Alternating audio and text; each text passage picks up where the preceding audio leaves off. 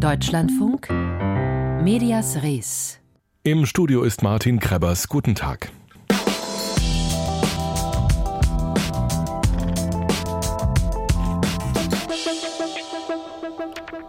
Was passiert denn, wenn der Höcke dann Ministerpräsident wird? Kündigt er denn die Medienstaatsverträge? Ja, das macht der Höcke dann. Ja, genau.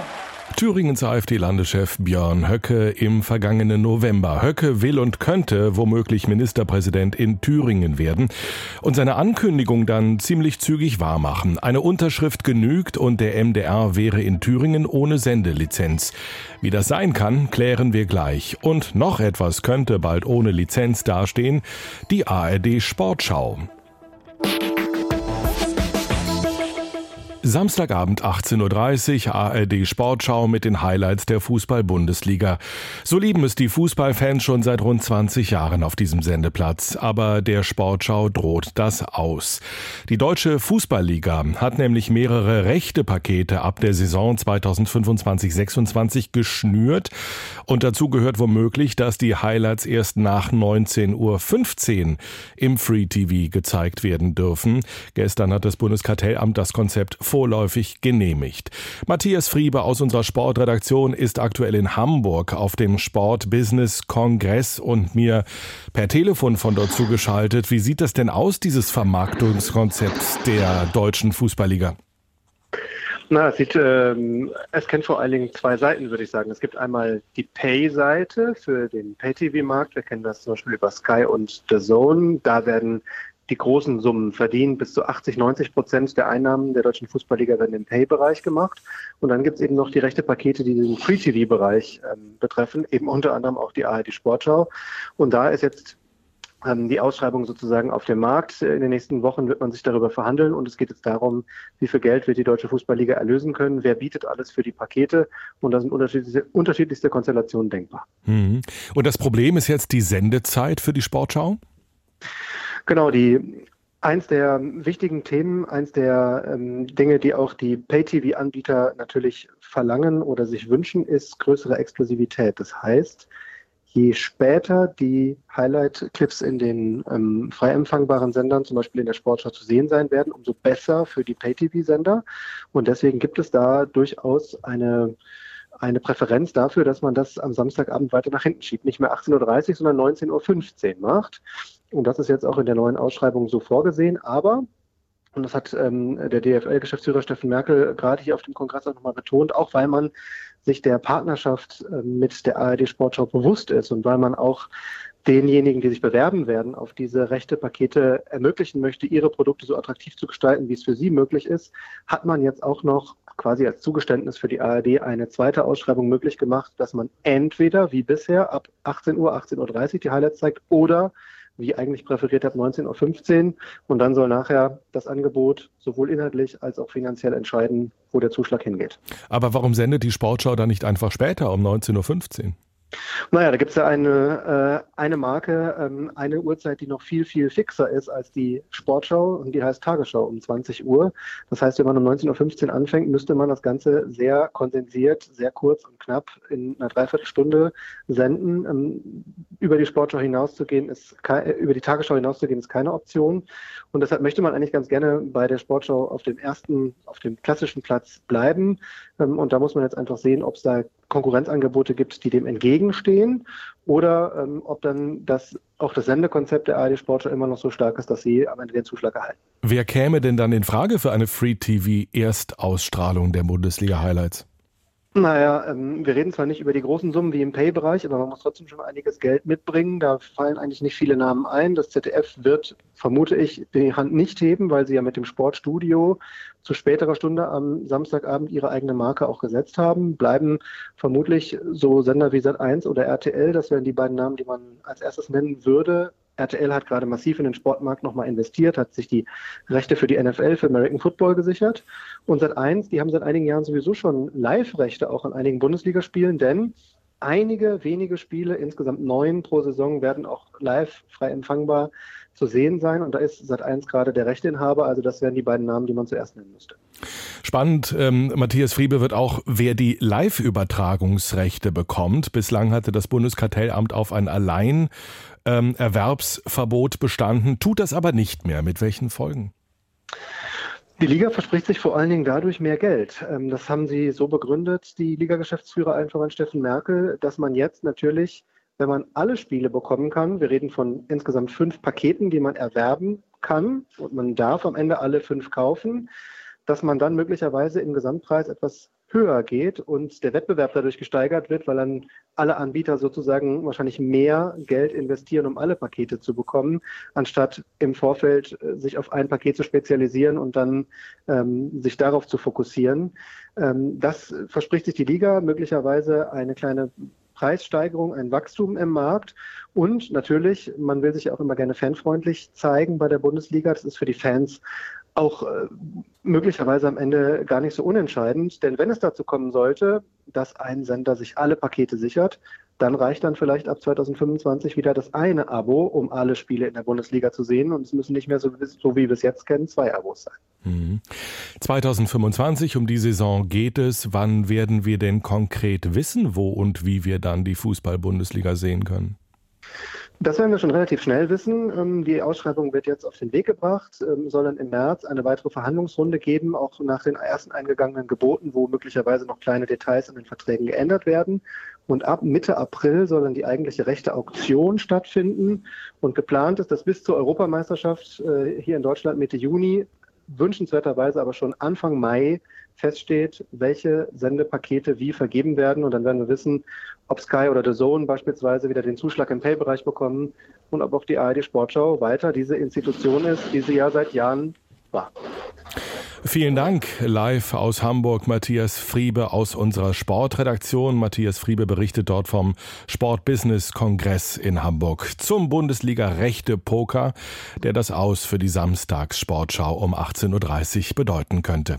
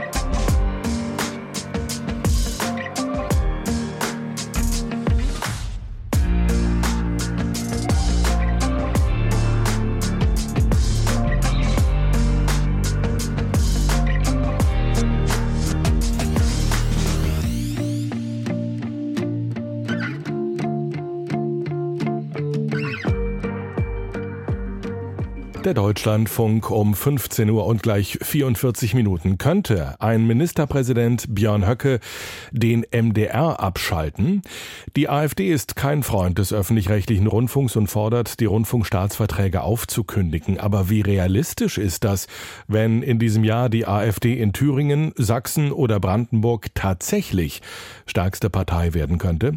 Gelänge es ihr, einen Ministerpräsidenten zu stellen, wäre der Ausstieg voraussichtlich bereits perfekt perfekt, schreiben die Juristen Tobias Mast und Lennart Laude im Verfassungsblog. Matthias Mast, Entschuldigung, Tobias Mast ist Forschungsleiter am Leibniz Institut für Medienforschung. Ich habe ihn heute Mittag erreicht und zunächst gefragt, ist der öffentlich-rechtliche Rundfunk also existenziell bedroht? Ja, zumindest ist er in den Ländern, die Sie gerade genannt haben, bedroht und diese Bedrohung hätte auch Auswirkungen auf die gesamte Bundesrepublik. Äh, er wird nicht aufhören zu existieren, auch wenn die AfD in einem oder in allen drei Ländern die Mehrheit erlangen wird, aber die Medienordnung würde auf jeden Fall ähm, fundamental verändert werden.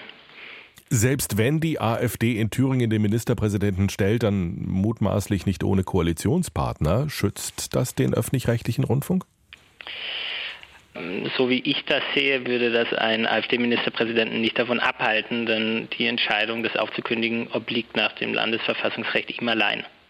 Das heißt, ein Ministerpräsident, eine Ministerpräsidentin in diesen Ländern hat die Befugnis, mit einer Unterschrift als Einzelperson, als Regierungschef, diese weitreichende Entscheidung zu treffen? Ja, das klingt etwas absurd. Das hängt damit zusammen, dass das deutsche Medienrecht, insbesondere das Rundfunkrecht, nicht durch Gesetze ähm, geregelt ist, sondern durch Staatsverträge. Das sind quasi Abmachungen zwischen den Ländern, die darauf zielen, bundesweit oder zumindest über mehrere Bundesländer hinweg äh, die gleichen medienrechtlichen Standards gelten zu lassen. Und weil man eben dieses alte Aushandlungsinstrument des Staatsvertrages da wählt, hat die Exekutive, die Regierung, der oder die Ministerpräsidentin eine sehr viel stärkere Rolle, als das beim normalen Gesetzgebung der Fall ist. Das ist zum einen beim Erlass solcher Staatsverträge der Fall. Da wird der Inhalt äh, von den Regierungen ausgehandelt und dann der fertige Text quasi den Parlamenten hingelegt. Die können dann zustimmen oder ablehnen, aber sie können keine inhaltlichen Änderungen mehr vornehmen. Aber diese Endparlamentarisierung, so nennen wir das in der rechtswissenschaftlichen Literatur, die zieht sich dann eben auch später noch fort, wenn es darum geht, ob ein Staatsvertrag geändert werden soll oder ob er eben aufgekündigt werden soll.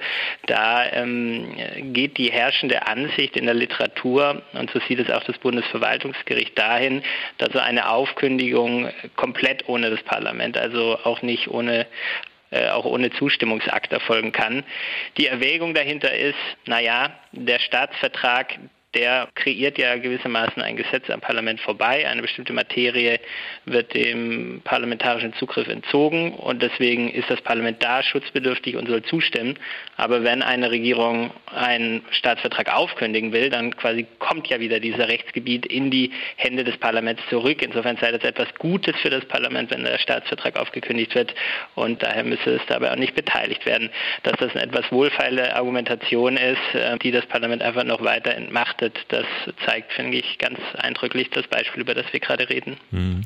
Gehen wir das mal ganz praktisch durch. Björn Höcke wird Ministerpräsident. Der hat schon angekündigt, dass er ähm, den Rundfunkstaatsvertrag äh, aufkündigen möchte. Er tut das dann mit Unterschrift ohne parlamentarische Beteiligung, weil er es kann. Was bedeutet das dann für den Mitteldeutschen Rundfunk in Thüringen? Ja, dann hätte zunächst mal der MDR das große Glück, dass seine Hauptzentrale in Leipzig, also in Sachsen steht und äh, nicht in Thüringen. Aber ganz ernst, ähm, es wäre eben so, dass das Land Thüringen aus dem Staatsvertrag als tragende Gebietskörperschaft des MDR ausscheiden würde. Es würden also nur noch die beiden weiteren tragenden Länder übrig bleiben. Und das Bundesverwaltungsgericht hat in einer früheren Entscheidung in den 70er Jahren dazu entschieden, dass die Rundfunkanstalt der MDR, der dann eben nur noch mit zwei tragenden Ländern existieren würde, auch nicht mehr berechtigt wäre, innerhalb des Gebiets äh, Thüringen weiter sein Programm auszustrahlen. Über, ja, könnte, über lineare Fre Frequenzen oder auch übers Internet? Genau, ähm, zum Zeitpunkt der Entscheidung 1978 war das, da gab es eben äh, noch nicht das Internet. Äh, insofern wäre das dann eine neue Frage, die bestimmt aufkäme, ob man dann quasi sogar diese Domains für entsprechende IP-Adressen blocken sollte oder ob man zumindest den Livestream und die Mediathek noch erreichen könnte. Aber ähm, der MDR wäre nicht mehr offizielles Zielgebiet. Er würde Thüringen nicht mehr anvisieren, würde aus Thüringen auch keine Gelder mehr erhalten. Und äh, das Personal, das quasi ähm, aus Thüringen entsendet würde, wäre eigentlich auch dann zu kündigen. Das wäre das der Fall des MDR, aber warum sollte der AfD-Ministerpräsident da aufhören? Er würde wahrscheinlich eben auch den Medienstaatsvertrag aufkündigen, der gekoppelt ist mit dem Rundfunkbeitrags- und dem Rundfunkfinanzierungsstaatsvertrag. Er würde den ZDF-Staatsvertrag oder wenn wir hier gerade bei Medias Res sind, auch den Deutschlandradio-Staatsvertrag aufkündigen. Und das alles äh, hätte eben zur Folge, dass die ja typischerweise mit Entsandten aus allen Ländern besetzten Gremienorgane quasi neu besetzt werden müssten, dass die Finanzierung neu geregelt werden müsste. Jeweils äh, würde die Folgefrage aufkommen, ob man quasi die Staatsverträge umformulieren müsste, damit es einfach wieder passt, oder ob man quasi immer dieses eine Bundesland, was aber nicht mehr dabei ist, quasi herauslesen müsste. Das war damals auch eine riesige Problemlage, vor dem sich das Bundesverwaltungsgericht gestellt sah. Was träte in Thüringen denn an die Stelle der öffentlich-rechtlichen Medien? Ja, das ist eine gute Frage. Ähm, so ganz in die Karten schauen lässt sich die AfD, wenn ich es recht sehe, da noch nicht. Es ist nur, wenn man mal in die Parteiprogramme schaut, sowohl auf Bundesebene als auch bei der thüringischen äh, AfD, dann ist es so, dass der Rundfunk durch etwas Neues ersetzt werden soll. Ja, also man kann sich das so vorstellen, ähm, dass da wohl ein etwas der AfD-Position näherstehendes äh, Rundfunkorgan geschaffen werden sollte. Stichwort äh, Rundfunk in Polen unter der Peace-Herrschaft. Das könnte versucht werden. Ja, es ist, äh, wenn ich das schon so sage, natürlich eher unwahrscheinlich, dass dieser Rundfunk dann den Voraussetzungen genügen würde, die das Bundesverfassungsgericht in all seinen Rundfunkentscheidungen der letzten Jahrzehnte an öffentlich-rechtlichen Rundfunk gerichtet hat, entsprechen würde. Da müsste man schauen. Es besteht eine gute Chance, dass diese Neuanstaltsgründung dann wiederum für verfassungswidrig erklärt würde. Aber all das kostet Zeit und bis dahin könnte dieser Rundfunk auf jeden Fall seinen Unheil treiben. Es sind auch Szenarien vorstellbar, in denen private Sender in das entstehende Loch ähm, quasi hineingehen und dieses auszufüllen versuchen.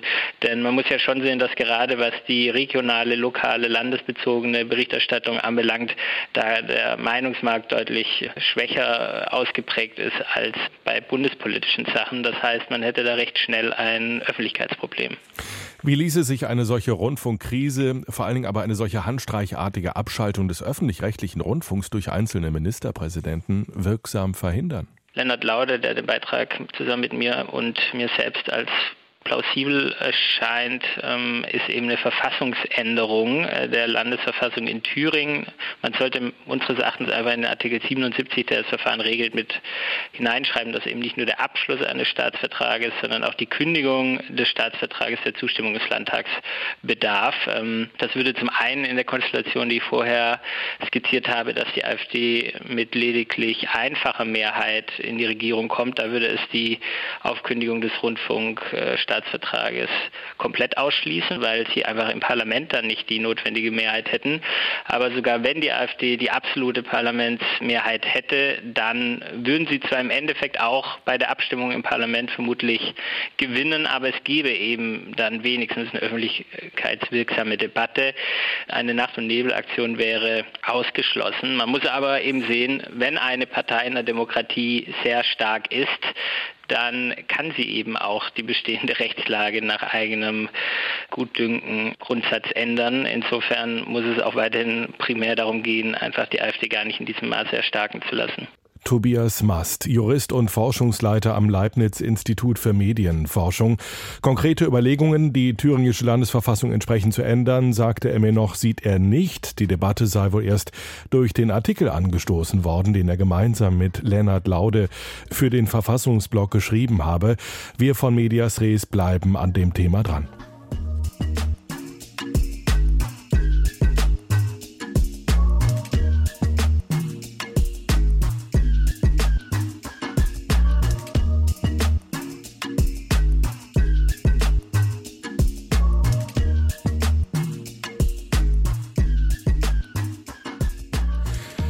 Den guten Ruf, den hat Hubert Seipel verloren, seinen Grimme-Preis aber nicht. Hubert Seipel, Filmemacher, Buchautor, war wegen Geldzahlungen aus Russland in die Kritik geraten. Seipel hatte sehr freundlich über den russischen Präsidenten Putin berichtet. 2009 hatte er den Grimme-Preis für seinen ARD-Film Leben und Sterben für Kabul bekommen. Die 2009 zuständige Jury-Chefin Barbara Sichtermann bleibt dabei.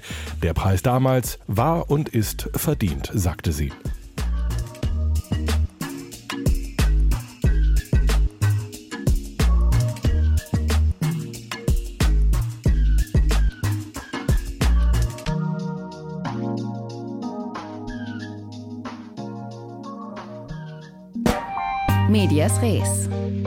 Von Samira El-Wasil. Ein Albtraum für Frauen. Popsängerin Taylor Swift wurde zum Opfer pornografischer Deepfakes auf dem Kurznachrichtendienst X. Die mit Hilfe von KI generierten Bilder zeigten eine vermeintliche Swift in expliziten sexuellen Handlungen und wurden millionenfach angesehen. Die Plattform ließ sich Tage Zeit, um die Kampagne einzufangen. Nach den gefälschten Bildern eines Papstes in Daunenjacke, eines Macrons als Müllmann und einer Festnahme von Trump war es traurigerweise nur eine Frage der Zeit, bis ein weiblicher Weltstar in Pornoposen viral geht. Zwar sind gefälschte pornografische Bilder von berühmten und unbekannten Frauen nicht neu, die besondere Qualität hier allerdings die Geschwindigkeit der Verbreitung und die Einfachheit in der Herstellung und das bei gleichzeitiger Trägheit der Plattformen. Nur aufgrund der Bekanntheit des diesmal betroffenen Stars werden wir Zeuge der Hemmungs- und Schrankenlosigkeit, mit der diese Verbreitung erfolgt. Seitdem Unternehmer Elon Musk Twitter übernommen, zu X gemacht und nahezu das ganze Moderationsteam gefeuert hat, war die mangelnde Überprüfung illegaler Inhalte ohnehin katastrophal. Jetzt sieht man, an welche Grenzen der Kurznachrichtendienst kommt, wenn er mit KI-Inhalten geflutet wird.